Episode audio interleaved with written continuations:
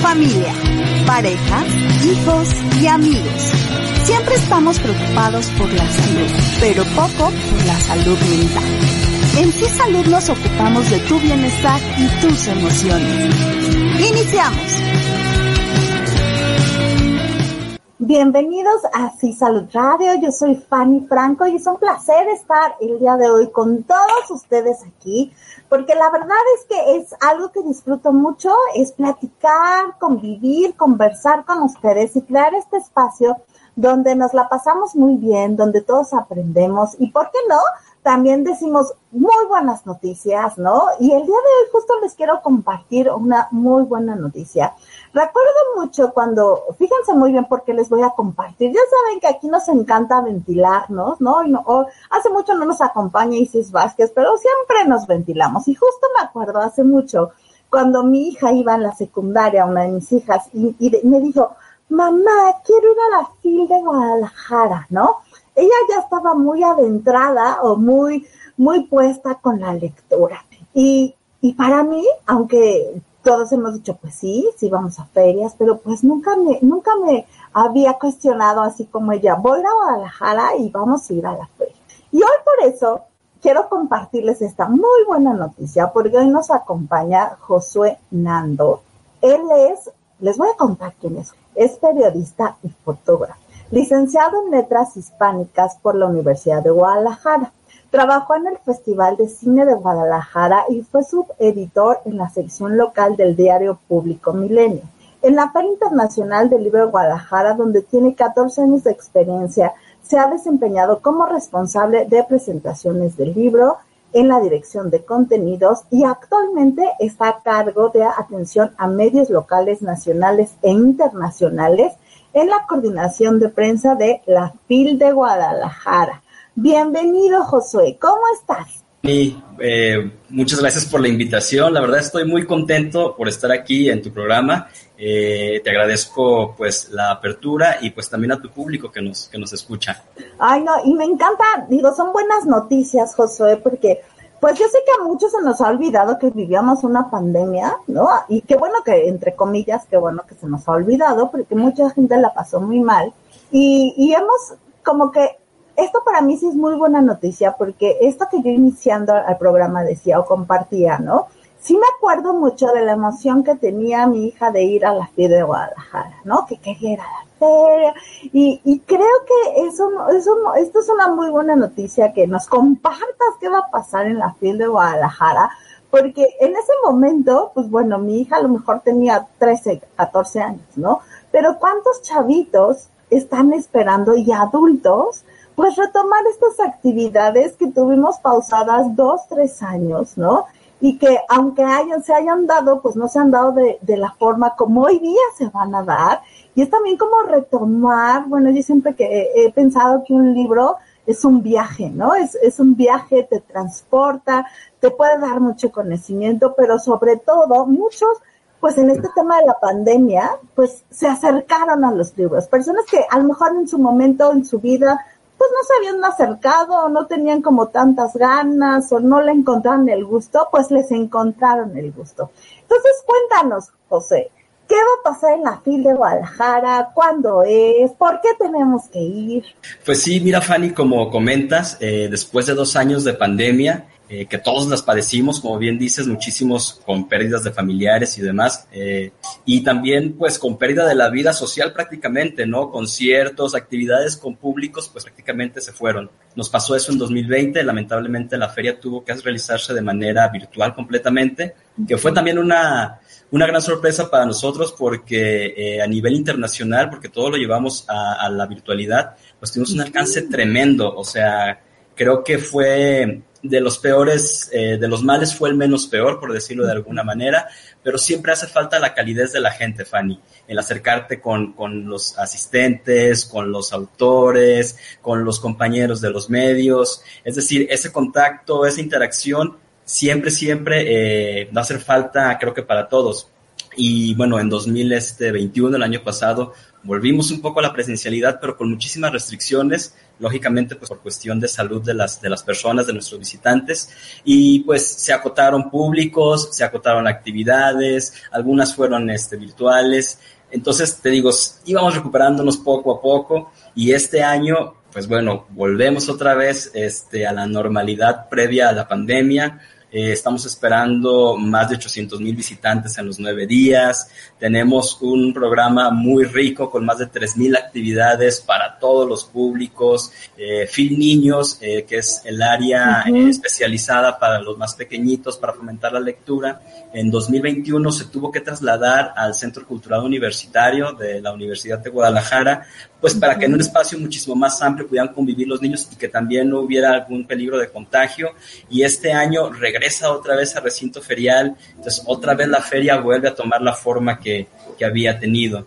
Y pues en cuanto a programación, pues qué te digo, 3.000 actividades, tenemos muchísimos premios y homenajes, tenemos muchísimas actividades para los jóvenes, no sé, me gustaría para empezar eh, resaltar un poco bueno, que este año premiamos con nuestro máximo galardón a uno de los autores rumanos más importantes en la literatura contemporánea, eh, es Mircea Cartarescu. Eh, él ha ganado el Premio FIT de Literatura en Lenguas Romances este año. También tenemos la fortuna de que una gran autora mexicana, Daniela Tarazona, gana el, su novela e Isla Partida que la empecé a ojear, es una gran novela. Este, gana el premio de literatura Sor Juan de la Cruz, nuestro monero también de casa, Trinidad Camacho Trino, se lleva la Catrina, es decir, estamos de manteles largos para, para festejar a lo grande la feria. Ay, qué padre. Pues muchos, muchos premios, muchos reconocimientos y también esto de regresar a lo que, a lo que teníamos antes, ¿no? De ir a una feria, vamos todos, hay lugar y espacio para todos. Y aquí yo sí te quiero preguntar, ¿no, Josué? Porque seguramente hay mamás que nos escuchan que sus hijos tienen un año, dos, ellas pueden encontrar cosas en, en, la feria y porque es importante, aunque sean chiquitos, acercarlos a la lectura. Mira, eh, es, eh, como lo decías al principio, Fanny, a manera de introducción, un libro siempre te va a acompañar. Es decir, no hay otra manera de tener compañía todo el tiempo y, de y tener conocimiento a la mano como lo es con un libro. Entonces, si fomentas la lectura desde temprana edad, eh, yo considero, porque eso ha pasado en mí, que el pensamiento crítico, eh, el pensamiento más humano se empieza a generar también con la lectura. Entonces podemos fomentar eh, un desarrollo más humano entre los más pequeños con la lectura y Phil Niños ofrece eso. tú me dices, para niños de un año, y alguien puede decir, bueno, pero un niño de un año, ¿qué puede aprender? ¿no?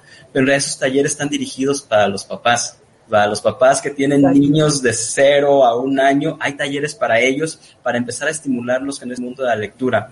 Pero ya a partir de de los cuatro años ya pueden empezar los niños a participar en los diferentes talleres. Hay talleres hasta para niños de 12 años eh, que son consecutivos, cada 20 minutos están este, habiendo un taller. Fin Niños tiene también un programa muy, muy rico. Solamente con ellos hay alrededor de 1.500 actividades en los nueve días, porque además de los talleres, sí, además de los talleres, perdón, Fanny, eh, te comento con mucho entusiasmo que esa, ese programa de Fin Niños Además tiene un foro de espectáculos donde llevan música para los niños, donde hay teatro, donde hay clown, donde tienen un montón de actividades también para que ellos se acerquen a la literatura desde otras trincheras. Desde otros lugares, qué padre. Oye, y, y para, para los jóvenes, ¿qué hay en la fe? Uf, Fanny, para los jóvenes creo que es, eh, después de Phil Niños, creo que es al público al que más le dedicamos este, nuestro empeño por ofrecerles contenidos que sean atractivos para ellos, porque entendemos, pues, yo fui adolescente en algún momento en la vida y encontrar tu lugar, encontrar eh, tu identidad, luego suele ser una tarea muy, muy compleja para uno como adolescente y encontrar actividades que puedan a ellos eh, gustarles, pues es todo un reto. Afortunadamente la, feria lo ha sabido eh, sortear y cada año ofrece en su programa Film Joven un montón de actividades destinadas este, para ellos. Por ejemplo, hay una actividad que se me parece muy, muy, este, muy bonita, se llama Mil Jóvenes Con, y allí llevamos a nuestros autores eh, estrellas, por decirlo así, de cada edición, como el Premio Film de Literatura, este, entre otros autores, a hablar acerca, a, con los jóvenes, o sea, acercarse con ellos. Cualquier pregunta que se les pueda ocurrir, la responden y es una charla casi, casi tan familiar como la que estamos teniendo tú y yo en este momento. Eh, además, bueno, este año en, Mil Jóvenes Con participará Irene Vallejo, que es una súper autora española, multipremiada, yo creo que es de las estrellas eh, más grandes de esta edición en la feria. También está Laura Restrepo, que es un figurón en literatura universal, Toño Malpica, que escribe muchísima literatura juvenil, eh, Rosa Montero, que también es escritora española fenomenal, y Julia Carabias, que es una divulgadora de ciencia también magnífica.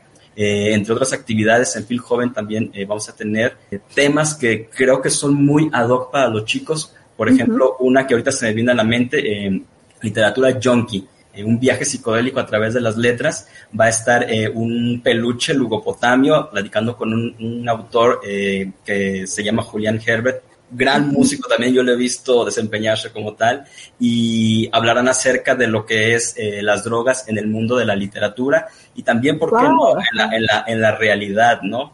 Eh, también a charlas incluso así como vas a decir, bueno, brincan de una cosa a otra, ¿no? El SAT en la cultura pop y cómo ser un adulto financiero funcional. que yo creo que lo necesitamos todos cuando éramos jóvenes. Hasta los adultos lo necesitamos porque luego ya no sé cómo darle la cara al SAT. este, Viene un autor también español, este, que se llama Nando López, que va a presentar un libro, bueno, una charla que se llama La Edad de la Ira, que es un libro que publicó hace tiempo y que habla acerca de esta etapa de la, de la adolescencia, ¿no? Y todos los problemas que pueden tener los jóvenes y cómo se sobrellevan todos, todos estos Ay, problemas. Ese, quiero leerlo. Sí, te lo recomiendo muchísimo. Este, y hay otras cosas, por ejemplo, también hay una charla que es muy fuerte, pero que también es una situación que penosamente ocurre en nuestra sociedad actualmente, que es la trata de personas. Entonces, hay, una, hay un tema que tocaremos que se llama así, la trata de personas y literatura, un escaparate a la realidad, es decir, cómo la literatura traslada todo este problema real y cómo es un escaparate de todo lo que estamos padeciendo. Hay también encuentros, eh, premiaciones para concursos jóvenes, porque la universidad organiza concursos dentro de sus prepas y se premia al ganador de, de creadores eh, jóvenes. Eh, habrá también un, hay una actividad, perdón, que no quiero que se me olvide, Fanny, que se llama Ecos de la FIL. En esta actividad, la Universidad de Guadalajara une fuerzas con FIL Guadalajara y el Sistema de Educación Media Superior, que es el organismo que rige todas las preparatorias en el Estado, nos apoya para llevar autores a todas las preparatorias de todo el Estado, regionales, ah. módulos y demás, para que los autores den charlas también ahí a los chicos. Acercamos sea, dentro de la escuela. Ajá. Sí, sacamos a, los autores del recinto ferial y los llevamos a las escuelas para que también ellos puedan disfrutar de la feria. Si, la, si ellos no pueden venir a la feria, la feria se acerca a ellos también. Oigan, pues está padrísimo esto de acercar, ¿no? A, a, los chavos. Digo, yo sé que esto, como decir, no es que todos, ¿no? Pero de repente siento que, pues, están tan metidos con las redes sociales, con el Instagram, con el Internet, que creo que sí es necesario pero lo que están haciendo de llevar, llevar a los autores a las escuelas, empaparlos, ¿no? Que hay otra forma también de pensar, que no es, que no es como, como el internet, que es todo rápido, sino que tú vas leyendo y te vas adentrando, ¿no? Depende obviamente de lo que estés leyendo, pero creo que es, eso que están haciendo es una gran labor. Sí, y además ahorita que comentabas de redes sociales, eh, también yo creo que bueno, sí se hace un mal uso de pronto de ellas cuando no hay ningún provecho al estar tanto tiempo metido, pero eh, también creemos nosotros como feria que son herramientas que pueden dar el salto para acercar a la lectura. Por ejemplo, tenemos una actividad que se llama Book, Book Talk, nuevas formas de ah, lectura en TikTok entonces, esto oh, es para con esta.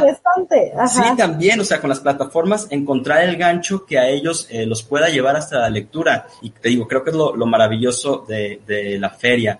Eh, otra cosa que también estaba ahorita olvidándoseme de, de Phil Joven y que me gustaría resaltar, hay una actividad que es familiar, ¿eh? no, no solamente para los jóvenes, que se llama Cuentos en Tacones. Y son lecturas inclusivas a cargo de un colectivo que se llama Drag Queen Story Hour. Y van, este, sí, está súper padre. De esa actividad ya la hemos tenido otros años. Van drags, así, todas vestidas, así, Shakira de la escuela, brillando por donde quiera, con unas lecturas maravillosas, el público encantado. Luego tú puedes esperar que haya pues como recelo, ¿no? Para este tipo de, de actividades, pero no, o sea, la gente lo disfruta, van los papás con los niños a tomarse fotos con las drags y entonces... Y que se ven preciosas, claro. Además, y es que eh, lo que tenemos que tener claro en la feria, que esta feria es una feria que incluye a todos, es decir, a todo mundo se le da voz, todo mundo tiene cabida en esta feria porque creemos que la única forma de poder crecer como sociedad es eso, tener diferentes pensamientos que confluyan y de ahí generar algo mejor. Claro, y bueno, y más para los jóvenes, ¿no? Y sobre todo, yo lo tengo que decir, sobre todo nos, para nosotros los papás que a lo mejor no, no estamos tan adentro en este tema, porque bueno, a lo mejor cuando yo era chava, pues uno se cuestionaba y decía, bueno, ¿qué soy? Me gusta, me gusta tal música, entonces soy más pandro, pero pues él es como más fresa y eres como más punk, ¿no? Y ahora los chavos más bien se están cuestionando, ¿qué me gusta? ¿Quién quiero ser? ¿No? Esto ha cambiado y creo que esta, esta parte inclusiva está increíble, pero sobre todo para nosotros los papás, ¿no? Para que nosotros pues sepamos que, que es parte de la vida, que es parte de la sociedad y que pues hay lugar para todos, ¿no? Sí, así es. Este, creo que el acercarte a, otras perspectivas de eh, visión de mundo, a otras culturas, te enriquece sobremanera. El caso, por ejemplo, este año nosotros tenemos a Sharia y la cultura árabe como invitados de honor. Cada año la feria tiene un país o una región invitada de honor. Sharjah, que es uno de los Emiratos Árabes, nos visita a, a, la FIL Guadalajara y pues bueno, o sea, el choque cultural es tremendo. Es decir, nosotros lo hablo, lo digo desde la trinchera de la ignorancia, pues de la gran mayoría, como yo, creemos que la cultura árabe es eh, solamente esto, machismo y una religión musulmana eh, extremista, ¿no? Pero no, va muchísimo más allá, es decir, eh, al acercarse Sharia nos va a enriquecer el panorama de cómo históricamente la cultura árabe permeó a nuestra cultura latina y ahora somos lo que somos gracias a ellos. Wow, qué interesante, porque sí, al final hasta a veces pensamos, pues están súper lejos y no tenemos nada que ver, ¿no?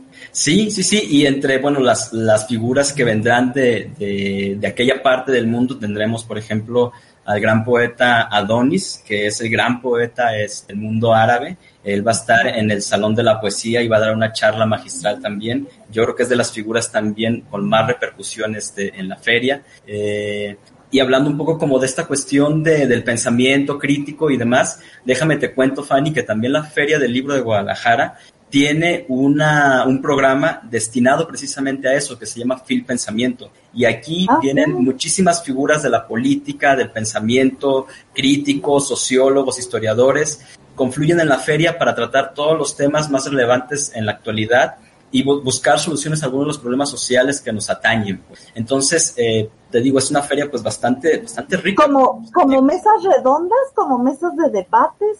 Sí, sí, sí, y, y, tenemos incluso de todo, o sea, desde mesas de, en un programa académico que organiza la Universidad de Guadalajara y hay eh, un coloquio de historia, hay coloquios eh, de, en sociedades eh, sociales y humanidades, es decir, es una cuestión como completa, pues todo lo académico también lo englobamos y lo metemos a la feria para también enriquecer esta parte. También la feria, además de la parte académica, te cuento que tiene un área que es eh, el área de profesionales o el programa para profesionales, donde todos aquellos eh, actores eh, o todos los protagonistas de la cadena del libro, hablo de editores, traductores, eh, libreros, bibliotecarios, todos ellos también tienen actividades específicas para seguir eh, incrementando, actualizándose, incrementar su conocimiento acerca de la literatura y el mercado editorial. Entonces te digo, hay para todos en esta film.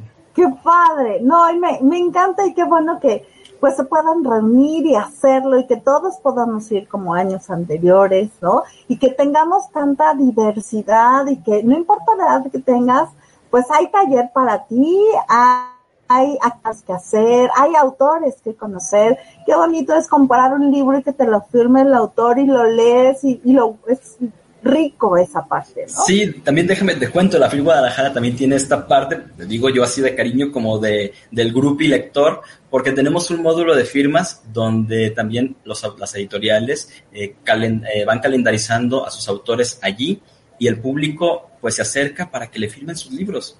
Entonces tiene la oportunidad de acercarse, firmar la fotografía, platicar con él. Creo que lo que te comentaba al principio, esta cuestión de la cercanía, del acercamiento, es lo que enriquece sobre todo este, este encuentro. Pues que ahora déjame adelante un poco más. Además de toda la cuestión eh, de charlas, mesas, presentaciones de libros, conferencias, eh, todas las noches de Phil Guadalajara hay un concierto eh, donde los músicos invitados del, del país, perdón, invitado de honor, se presentan allí. Es un concierto gratuito, no es necesario que entres a Expo Guadalajara para, para entrar al concierto. Entonces, muchísima gente va pasando y entra al concierto. Este año, pues también va a estar bastante rico porque tendremos, pues ahora sí que nombres que, que luego, pues no podríamos barajear así tan, tan sencillo, ¿no? Por ejemplo, eh, te cuento, hay, un, hay una cantante que va a abrir el foro, el foro Phil, se llama Emel Maltolti y ella va a estar el sábado 26, otra que se llama Fátima Al Ashmi, va a estar con Lorena Flores y la orquesta de cámara y, Ginio Rubalcaba de la universidad y en sí, o sea, un, un, programa también bastante rico para acercarnos a la música, a la música árabe. Ay, qué padre. Oye, pues damos las redes sociales porque se nos está yendo el tiempo y seguramente hay ahí radioescuchas que dicen, sí quiero ir, ¿a dónde entro? ¿Dónde puedo ver? Claro que sí, mira, nuestras redes sociales en, en Facebook es eh, PhilGDL, en Twitter es eh, igual prácticamente, en Instagram también tenemos este ya una cuenta y estamos eh, apenas explorando la cuestión del TikTok, pero también tenemos TikTok en la Phil Guadalajara. Entonces en cualquiera de nuestras redes nos pueden encontrar. Eh, también en nuestra página web, eh, donde les recomiendo muchísimo que por favor eh, visiten la página para que vean todas las actividades que hay. Ahí se describe de qué va a ir cada actividad, de qué va cada libro, quiénes van a participar, la hora, el lugar, y pueden incluso generar su agenda para que no se pierdan ninguna de las actividades. Lo único que sí les recomendamos al público que nos visite es que si van a, a participar acudir a algún salón de, presentaciones o de conferencias, lo hagan con anticipación, porque la demanda es tremenda y si el salón se, llena, no claro, ya no pueden entrar. Exacto, y siempre es el, problema. Y, sobre todo, pues sí, por seguridad no pueden dejar pasar, ¿no? sí, sí.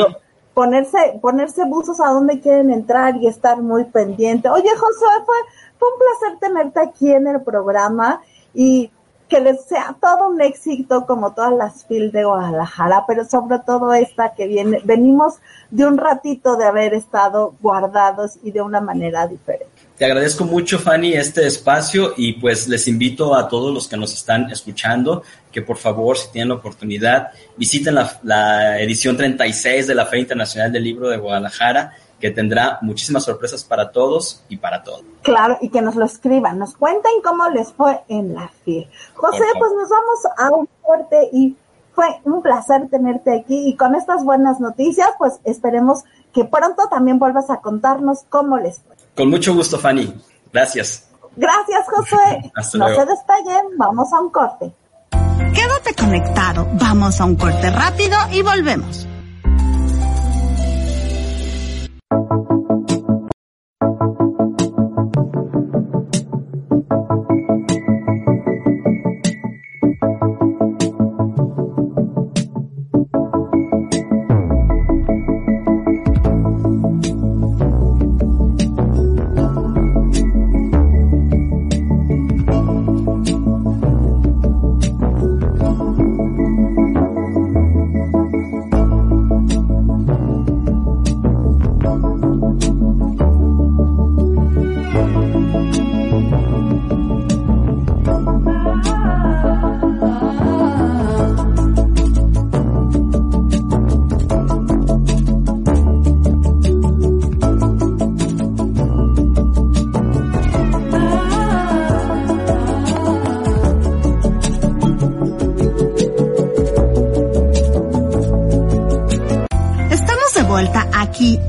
Salud Radio. Continuamos.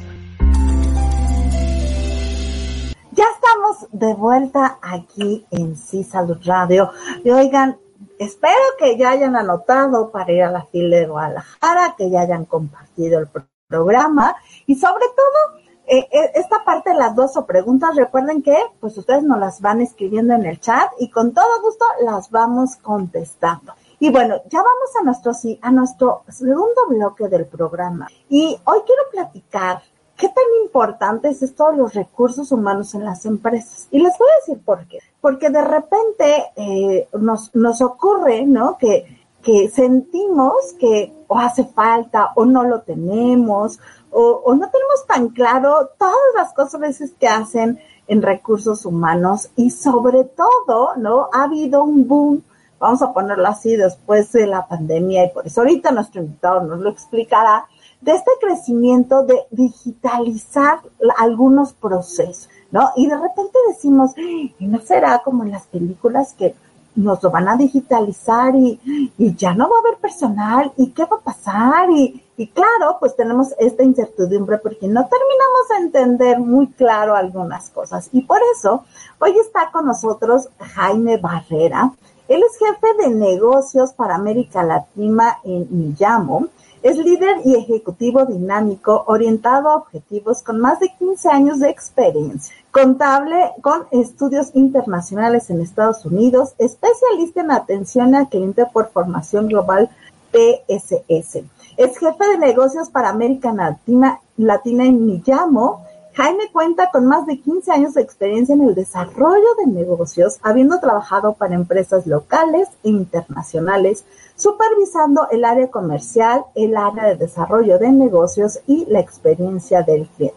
Como jefe de negocios, contribuirá a la estrategia de negocios de la compañía y ayudará a expandir aún más la cartera de servicios globales de nómina y o EOR de Millamo en México. ¿Cómo estás, Jaime? Muy bien, qué gusto volverte a saludar, Fanny. Estar, gracias por la invitación y a todo tu público. Espero que tengamos una bonita charla acerca de esto que es el recurso humano, que bueno, al parecer mi background, mi, todo esto pareciera que no vengo mucho del recurso humano, pero todos los que hemos trabajado nos hemos visto envueltos en con recursos humanos en algún punto, para bien o para mal, ya sea para la contratación o para el, el despido, el offboarding o el adiós o la liquidación, no siempre hemos pasado por ese departamento, ¿no?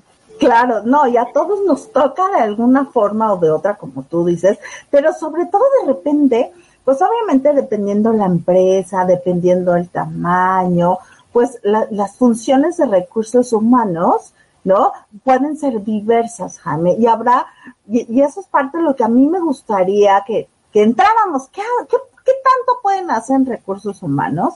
Y, o qué tanto se hace, ¿no? Porque hay empresas, Jaime, donde, pues, pues están a lo mejor más chiquitos o menos estructurados y bueno, la de recursos hace también, pero compra de insumos, ¿no? Pero ve lo de LIMS y hay otras, ¿no? Sí, no, lo, la, es, es, todo lo gap cuando no debería de ser así, porque el recurso humano y más en la actualidad, después de la pandemia y los cambios que hemos vivido en los últimos años, nos obligan a tener un contacto mucho más personal con nuestros colaboradores. Esta parte de la digitalización que mencionabas y de que si vamos a desaparecer o todo va a ser a través de las máquinas, va, no va a ser imposible mientras el ser humano siga sintiendo algo, ¿no? Porque tenemos que tener un contacto, nos, alguien nos tiene que entender. De hecho, uno de los grandes cambios que se da en, en lo que en su momento le llamaban el área del personal es en a finales del siglo XIX, principios del XX cuando nace todos los movimientos marxismo, el capitalismo, los sindicatos, porque la gente, la, la clase trabajadora ya estaba cansada de no ser escuchada, de no ser vista, de no ser tomada en cuenta, y los hacían trabajar por horas, el patrón estaba el patrón patrona estaba en su palacio, en, su, en, sus, claro. en sus aposentos, feliz, y los trabajadores siendo explotados, y es cuando, bueno, viene este cambio y empiezan las, las, las, las ¿cómo se llama? Las asociaciones o sindicatos, y, y, se da un cambio en lo que es el personal, ¿no? En ese momento es así como se llamaba. Los recursos humanos históricamente están vistos como el área que es el problema de la compañía, ¿ok? Porque siempre todos los problemas acaban ahí. Siempre que claro. hay una crisis es recursos humanos. Tienes que recortar. ¿A quién buscas primero? A recursos humanos. ¿Quién tiene que dejar de gastar? Recursos humanos. Y es la última área de la compañía que es felicitada en caso del éxito, que también claro. es muy importante. No nada más se trata de echar culpas, sino también felicitar cuando hacen un buen trabajo. Actualmente las principales funciones de, recursos humanos son, podemos englobarlas en cuatro grandes áreas, que es la número uno es la capacitación y desarrollo, que nos ayuda, bueno, a tener a la gente todo el tiempo, eh, pues bueno, con, conocimiento de lo que está haciendo y el desarrollo, que tengan visión en este, en este mundo del negocio y que no piensen irse de la compañía de los retos que actualmente tienen las industrias o las compañías es mantener al talento en, en su, en las, eh, eh, pues bueno, dentro de la compañía, que el trabajador se sienta identificado con la empresa, que él tenga el placer por ir a trabajar. Es el reto actual de toda compañía, grande o chica. Trabajes presencialmente o trabajes desde tu casa. Quieres que tu empleado llegue feliz porque ya está probado que entre más feliz seas, mejor haces tu trabajo, ¿no? y mira, eh, lamentablemente somos una generación que nos dijeron que, que renunciar era malo, que no podías renunciar, que pues tenías que quedarte. Y actualmente hay buenas opciones de trabajo. Si algún radio escucha no está 100% feliz en su trabajo, o sea, si ya te está costando la salud, tu trabajo, tu salud física y tu salud mental, yo creo que lo mejor que puedes hacer es acercarte a recursos humanos y decirle, ya no puedo. Empresas te dirán, pues llégale, gracias, firma aquí. Claro. Y otras puede que te digan, ¿sabes qué? Creo que lo mejor es que lleguemos a un buen acuerdo, ¿no? De, por suerte también en esto, en esta revolución que se ha dado a partir del de después del 2009 de la crisis, recursos humanos cambió un poco la perspectiva de ser esta figura mala acercarse a los colaboradores y tener que despedirlo. Después en México viene el cambio en la ley, en que un cambio significativo en la ley federal del trabajo, en la cual nos protegen de no nada más de que no nos caiga, o sea, de los daños físicos que podamos sufrir sino también de los emocionales y, bueno, psicológicos, ¿no? Con esto de la norma, ¿no? 035. Exactamente, la norma 35, que es, que, es una ley que pasa a una norma, donde no tenemos que, como, bueno, como empleador, tienes que cuidar el bienestar de tus empleados. Y ahora lo nuevo, las vacaciones que están por por autorizar, que es parte de lo mismo, es darle bienestar a tu colaborador.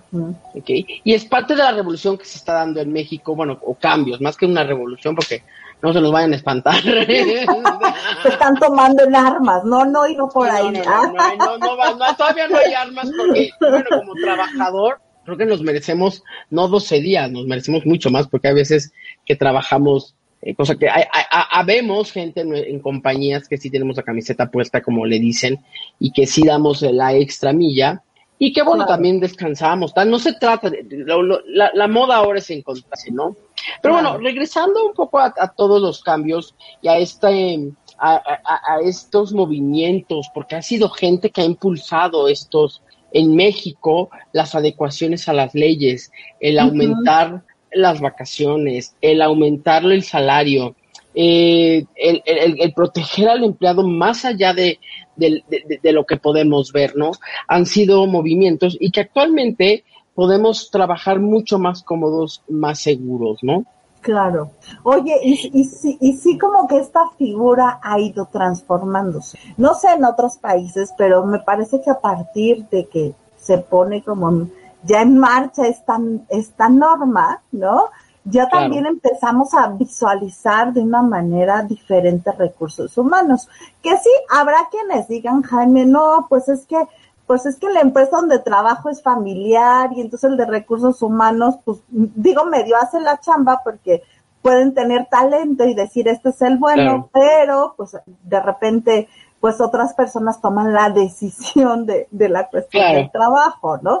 Que ahí es también eh, esta parte, ¿no? De tener muy claro en cada empresa, pues, qué se lleva en recursos humanos, o realmente cuáles son estas funciones, ¿no?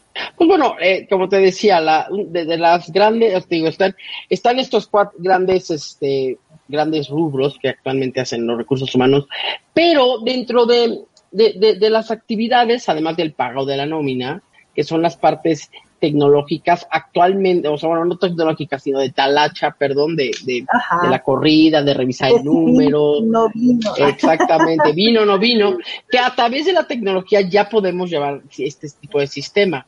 Yo creo que, bueno, a, bueno, a nosotros, Fanny, nos tocó el reloj checador, el, no el digital, no el de biométricos, el de la tarjeta, el de... Entonces tenías que hacerlo a la hora de entrada, luego cuando regresabas ibas a salir a comer, y luego cuando regresabas de comer y así. Entonces, antes todo esto se llevaba de manera manual y hasta en las grandes corporaciones. Actualmente, con los sistemas podemos reducir esta carga de trabajo para ese departamento, ¿no? bueno, hay muchas compañías familiares o pequeños negocios, pymes, que tienen los biométricos o el reloj y entonces ya nada más descargan un archivo y lo cargan, entonces ya saben quién llegó y tal, ¿no?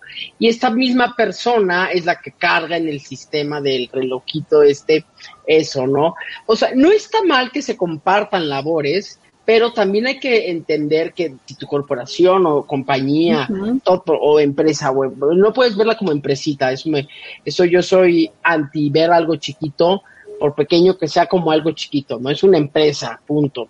Entonces, esta empresa, tienes que entender que a veces mm, en tu crecimiento no puedes seguir cargándole la mano a las personas porque vas a detener tu crecimiento. Entonces vas a empezar a tener problemas. como que, tapar un agujero con... Que eso es muy fuerte, ¿no? Que, que de repente te, te das cuenta que, que te dicen, no, yo no necesito recursos humanos, somos bien poquitos, ¿no? O yo no necesito el curso, no, no, el, el, contador también puede hacerlo de recursos humanos, ¿no? Claro. Híjole, y, y, y como dices, ¿no? Hasta desde la forma en cómo lo están viendo, ¿no? Ya están ellas, hasta ellos mismos minimizando y, dejando o poniendo piedras para que no crezca la empresa, ¿no? A, eh, uno mismo, ¿no? O sea, un, un, emprendedor se va poniendo pruebas. También en, querer ahorrar donde no se debe ahorrar. Exacto. En el recurso humano no debes de ahorrar, pero con la, con, la inclusión de la tecnología en, todas las, en todos los ámbitos de una empresa, las, las empresas han tenido que ir especializándose, porque todos los sistemas, los RP, los de, los de recursos humanos de inteligencia, los sistemas de información para recursos humanos, tienen como candados y tienen fase. Entonces, no puede ser la misma persona la que registra a alguien que la que autoriza que se le pague a alguien, porque entonces si no hay lo que le llamamos, pues bueno, no, hay una no hay un flujo correcto de la toma de decisión. Entonces, quizá en estas empresas de pocos personal, pues es el jefe el que le acaban cayendo todas estas eh, autorizaciones, ¿no? Que si el cheque, que si el tal. Porque, y mira, el SAT, el, Servicio de Administración Tributaria en México, que es como el IRS en Estados Unidos, por si tenemos algún oyente por allá, eh, nos, ha obligado a, a tecnologizarlo con lo de las facturas electrónicas. Todo el mundo tiene que estar conectado a Internet si quiere emitir una factura. Así sea una al día o sean 10 millones de facturas, tienes que estar conectado a Internet. Entonces, esto ha llevado a que eh, se vuelva la digitalización de todo. Entonces, los procesos se empiezan a volver que alguien necesite una autorización para algo. Entonces, en recursos humanos está, bueno, la carga de información, es la captación de personal, la, te, decía, el análisis de la competencia de tus colaboradores. Todos estos sistemas eh, administrativos y de, tecnológicos para la administración, tanto de empresas como de recursos humanos, nos ofrecen data, información, que es lo más valioso hoy en día, que es lo que vende Facebook, lo que practicamos la otra vez de seguridad, ¿no? Información valiosa. Entonces, esta información, por, por, por muy por muy poco número de empleados que tengas o tengas un headcount, pequeño, como lo llamamos nosotros, te va a servir para saber cuántas veces tienes cambio de personal, cuánto estás pagando. Si un día tú quieres hacer números, tienes que saber cuántos empleados tienes, cuánto les tienes que pagar. Vienen los aguinaldos, ¿Cuánto, por ejemplo, el, recurso humano se hace cargo, bueno, la, un área de recursos humanos, o sea, del cálculo, ¿no? Si faltaste, boom, te descuentan el día, ¿no? Entonces, si entraste a mitad de año, pues ya nos tocaron los 15 días, boom, 7. no, los 7 puntos, ¿no? Entonces, eso también lo hace el área de, de recursos humanos, pero como jefe, como emprendedor o como dueño, tengo que saber cuánto dinero voy a tener que tener para el 21 de diciembre. Esa información tiene que dar recursos humanos, no el contador, porque el recurso humano es quien lleva la asistencia, los ingresos, las enfermedades o las, o las próximas salidas en los siguientes días. porque sabemos bueno que también pues, tienes cambios y tal, no, no, no, sería buenísimo que las empresas llegaran así perfectos todo el año, pero sabemos que así no es, ¿no? Entonces también se hace cargo de eso el recurso humano. Otra tarea importante del recurso humano, además de los, de las, de, ahora sí que del compliance o de la regulación, es el estar en contacto con los trabajadores, es el escucharlos, es el entender su situación y que se, para que no te vean como el, como el logro como el malo, sino que seas una parte importante de la entidad, de la compañía. Claro, y, y aquí es donde ya empieza a cambiar mucho pues todos los rubros, ¿no? Que pueda hacer recursos humanos y que ahí entran a lo mejor personas, ¿no? Que están más enfocadas a contabilidad o al desarrollo humano o eh, psicología organizacional, ¿no? Donde todos se van complementando. Oye, Jaime, y yo te quiero preguntar, ¿qué cosas o qué, qué áreas de recursos humanos sí podemos digitalizar, ¿no? Eh, yo, yo siempre me ventilo, Jaime, siempre nos ventilamos en este programa porque estamos entre cuates, ¿no? Así es. en, en, en, algún trabajo Godín que tuve, que seguramente algún radio escucha, ya sabe de cuál voy a hablar, eh, no querían comprar pruebas, ¿no? O sea, no querían, para mí las pruebas, pues hay pruebas que, ya están eh, sistematizadas, digitalizadas, tu y, buenas y eficientes. Y buenísimas, ¿no? Y entonces ellos tenían como la idea de, no, no, no, eso no, no sirve, no está bien. Como que todavía hay personas que les cuesta como mucho trabajo entender que la digitalización mejora, ¿no? En, en el caso de las pruebas, que es del caso que sí puedo hablar, ¿no? Pues mejora eh, el proceso de selección de personal. Porque en vez de que la psicólogo esté ahí en mil horas, bueno, pueden mandar, se optimizan tiempos, el proceso es más rápido, hay más claridad para todos, ¿no? Pero de repente a las personas, sobre todo que no están tan familiarizadas o, o, o lo ven más como un gasto, ¿no? No están viendo pues todos los procesos que se pueden hacer mucho más rápido, y que se pueden eh, eh, hacer más con más claridad para todos. Y en el, caso, en, el caso de las pruebas psicométricas te puede evitar un problema mayor en un futuro que te puede costar dinero. Exacto. Entonces, si alguien lo ve como gasto, el tener talento capacitado y evaluado para que en un día no te queme la oficina, sí, no, se brotó y bueno, ¿no? o sea, pues ni modo. O sea, tampoco se trata de discriminar, pero tienes que entender las condiciones de una persona, ¿no? Una persona que quizás sea psicótico con sus pastillas está bien, pero que, que tú tienes que tener conocimiento, ¿no? Bueno, creo que también la ley nos obliga a la gente este, que... Y, y bueno, te digo, ese es el punto, no podemos querer ahorrar donde no nos va a traer un ahorro, sino un problema a posteriori. Otro que donde puedes este, eh, digitalizar este tipo de cosas y ahora con el MEDI, con el trabajo home office híbrido o remoto, lo que le llaman el tiempo y la asistencia. Llevar el tiempo no a través de un biométrico, sino a través de un sistema que te conectas desde cualquier computadora en cualquier parte del mundo o tu celular y te pones a trabajar. Entonces tú reportas tu entrada y tu salida. Las vacaciones normalmente las, las empresas las llevan en Excel. Entonces tienen Jaime, entró el 15 de diciembre y le tocan seis días, ¿no? Decir algo. Entonces, va Entonces no tengo vacaciones el primer año, pero ya él se, después ya puede, puede empezar a pedir. Entonces se va haciendo un Excel eterno y donde alguien le mueva mal, ya te quedaste sin vacaciones. Jaime no tuvo vacaciones. Exactamente. Entonces, hay sistemas los cuales te hacen, te permiten hasta ver como líder de un equipo las vacaciones de tus, de tus colaboradores o de tu equipo para que nunca te falte gente al mismo tiempo. O si te van a faltar muchos, que te quede aunque sea uno. O si te vas a ir tú, que se quede, ya sabes, ¿no? Poder ir jugando. Y esto, entre más arriba hacia el puesto, pues puedes ir viendo más a toda tu estrategia y de manera digital.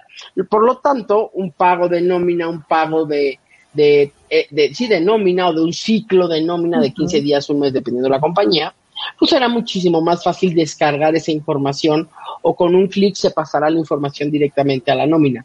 la nómina es otro proceso, bueno, que ni llamo es nuestro, nuestro fuerte, que se puede eh, digitalizar. Que con un solo clic tú puedas pagar una nómina, ¿ok? O que ah, se emitan los archivos para que nada más lo conectes al banco y el banco sea el que haga la dispersión de, los recursos al personal. Y que evites errores, ¿no? Porque también pasa que, pues bueno, a lo mejor el contador, no sé, no hizo bien el cálculo y te descontó más, menos de un día, de dos, de tres que faltaste. Y me parece que digitalizando, pues evitas también cometer esos errores humanos. Claro, totalmente. Y tenemos algo padrísimo actualmente en nuestro alcance. Están en toda esta tecnología que hemos estado platicando, las pruebas psicométricas, ya tenemos la inteligencia artificial que entonces, si se está dando cuenta que la gente contesta muy rápido, va, va, a empezar a cambiar las preguntas solito. Entonces ya no va a ser la misma, por ejemplo, la, la misma pregunta o las mismas respuestas para todos, como antes. O sea, no sé, vas al baño, A, B, C, no, sí, no, nunca. Entonces, a todo el mundo le sale igual, ahora ya sale nunca, sí, no. Entonces, las va a ir mezclando a en, en un patrón que nadie lo pueda como copiar o entender. En el caso de la nómina, las faltas, las ausencias, lo, lo que regresa a la gente, la comunicación que se va teniendo, nos va a ayudar a controlar el, los errores, como bien lo mencionas. En el tiempo, la geolocalización, localizar a la gente, te puede emitir mensajes de que si estás conectado, no estás conectado, alertas a tu jefe. Entonces la, la productividad también se aumenta. Fíjate que la productividad no es estar conectado de 8 a, de 8 a 5 o de 9 a 6 está hacer tu trabajo y hacerlo bien en el tiempo que tengas que hacerlo.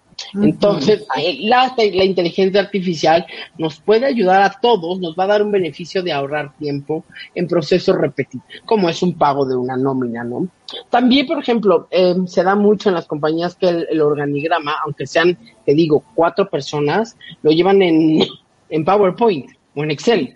Cuando hay programas, no deberían, porque hay veces que se acercan a, estas tecnologías, claro, están las muy, muy grandes, muy costosas, que pues les sirven a las empresas muy, muy grandes que tienen mucho dinero. Pero también hay soluciones económicas al alcance de, de, de, de, de empresas con poco capital o con o iniciando en un proceso de, de, desarrollo y tal, que pueden desde el inicio adoptar la tecnología para que cuando ya sean 10 o 20 o 30 o 100 o 1000, no digan, ay, qué flojera, entonces ya no, ya ni siquiera es por dinero, ya es por la pereza y el tiempo que te va a tomar una implementación. Claro. Entonces, hay un abanico de, de, de opciones para, por ejemplo, el organigrama que le pueden llamar, pues, el Employee Hub, como se llame ni llamo, que contamos con una opción, donde pues bueno, tienes la, o sea, quién es el jefe, a quién le reporta y qué hace, un poco sus tareas, y también existe otra parte que puedes llevar ahí, toda la información, el perfil del colaborador. Claro. Cuánto gana, si es casado. Hay, compañías que ves que dan el beneficio de seguro de gastos médicos mayores para, para el trabajador y para la familia. Entonces tienes que saber si es casado y quiénes son sus hijos y todo. Entonces, toda esa información, en vez de tenerla en 80 Excel, todo eso está en el sistema, ¿no? Por los recibos de nómina, en vez de que tengas que tener a alguien pasando recibos de nómina ese día por mail, los digitalizas en la nómina, llegan solitos a un sistema y ya la gente no va a tener que estar hablando, oye, mi recibo, oye, ¿por qué me pagaste menos? No, vaya, ahí lo tienes, primero velo y luego ya me... No ya vemos qué pasó, ajá, claro o la mayoría de los sistemas de pago de nómina tenemos lo que puede ser como un chat virtual dentro del mismo sistema donde empiezas a preguntar y puedes levantar tus quejas y la queja ya viaja de manera digital.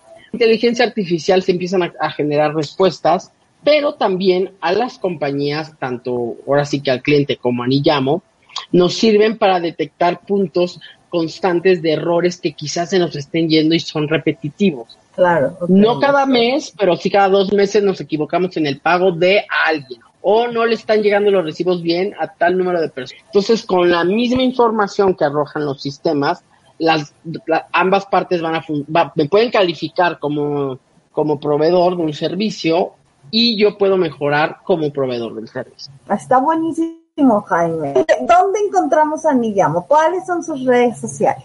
Bueno, Niyamo pueden encontrarnos niyamo.com, eh, va con N, W, E, Y, A, M, O. Y bueno, Niyamo también Nos pueden encontrar en, en, Twitter y en LinkedIn. Ajá. Y bueno, hay, hay información que pueden encontrar de recurso humano, busquen HRIS, que es Human Resources y eh, Intelligent Systems, donde pues bueno, pueden encontrar otras opciones además de Niyamo. El mercado es vasto, también es, es decir, no somos una opción única. El mercado es vasto y, y lo mejor de que haya, ahora sí que para nosotros competencia, es que hay para todos, ¿no? No, no, no, no, es un, no somos un traje eh, no somos una sola medida, ¿no? No, no somos uno para todos, sino al contrario, cada empresa tendrá diferentes requisitos y cada compañía proveedora tiene diferentes capacidades. Claro, y sobre todo, pues que, que no sean ustedes la piedra que les ponen al zapato de su propia empresa, ¿no? Búsquense. Sí, mira, ahora yendo al, al tema de la FIL, ¿por qué no van y se compran un libro los empresarios? de ¿Cómo, cómo debe de haber algo, no sé, cómo No, seguro hay un chorro, sí, sí, sí. O la importancia del recurso humano en cualquier tipo de organización, hasta en la familia, la gente que cuenta con la facilidad de, de tener alguien que, a un asistente, que yo le digo en mi caso, en mi caso asistente personal, que te ayuda con la limpieza, con la ropa. Tienes que tener un tipo de recurso humano. Llegas a un acuerdo, tienes que hacerle un pago, tienes que respetar un horario, no le puedes gritar todo el día, tienes que trato digno, ¿no? O sea, porque, claro, claro. Entonces, también nos puede ayudar de manera personal o de manera no corporativa o compañía a tener una mejor relación con las personas que nos ofrecen diferentes servicios alrededor de nuestra vida. Exacto. Pues me, me encanta que nos hayas visitado, Jaime. Espero te haya gustado. A mí me encanta, la verdad es que la paso muy bien. Tú avísame. Bueno, pues sé, sé un poquito de cosas, tengo un poquito de experiencia. No lo sé todo, pero no, si no investiga. No, y me encanta lo que dijiste hace ratito, que entre más feliz esté un empleado, ¿no? Jaime, pues mejor desempeño va a tener, mejor productividad. Y creo que nos hace mucho. Yo sé que hay muchas personas o muchos empleadores, ¿no? O pymes o empresas ya más grandes que están muy puestas en esto. Pero todavía nos faltan muchísimas en México, muchísimas, que adopten esta cultura. Entonces me encanta que estés aquí, que nos visites y próximamente nos vuelves a visitar, Jaime. Por favor, bueno, cuando, cuando quieras, yo aquí ando. Les mando un fuerte abrazo. Que tenga una bonita. Pensé que ya está empezando el frío y nos estamos viendo. Cuídense mucho. Y escuchando. Exacto. Oigan, pues nos vemos en el próximo programa. Este programa se fue como agua. Recuerden visitar la FIL, darle me gusta a nuestras redes sociales en Sí Salud Integral, en en mi llamo y en la FIL de Guadalajara y sobre todo pues ser mejor cada día, aprender algo nuevo y ponerlo en práctica. Nos vemos en el próximo programa. Esto fue Sí Salud Radio. Adiós. Hasta luego. ¿Cómo te sentiste hoy? Cuéntame en los comentarios y pon en práctica lo aprendido. Nos escuchamos en la próxima sesión.